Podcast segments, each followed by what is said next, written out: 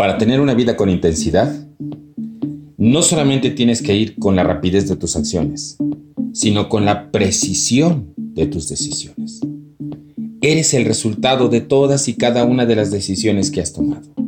Estás donde estás por todas esas decisiones y hoy eres el resultado de todas ellas. Por eso, si hay algo que es importante para ti, tómate el tiempo. Reflexiona sobre aquello que deseas. Así podrás trazar la ruta de tu pasión. Y es que la pasión es tu compromiso.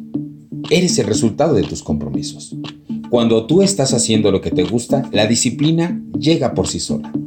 Y es que la disciplina es ser discípulo de uno mismo.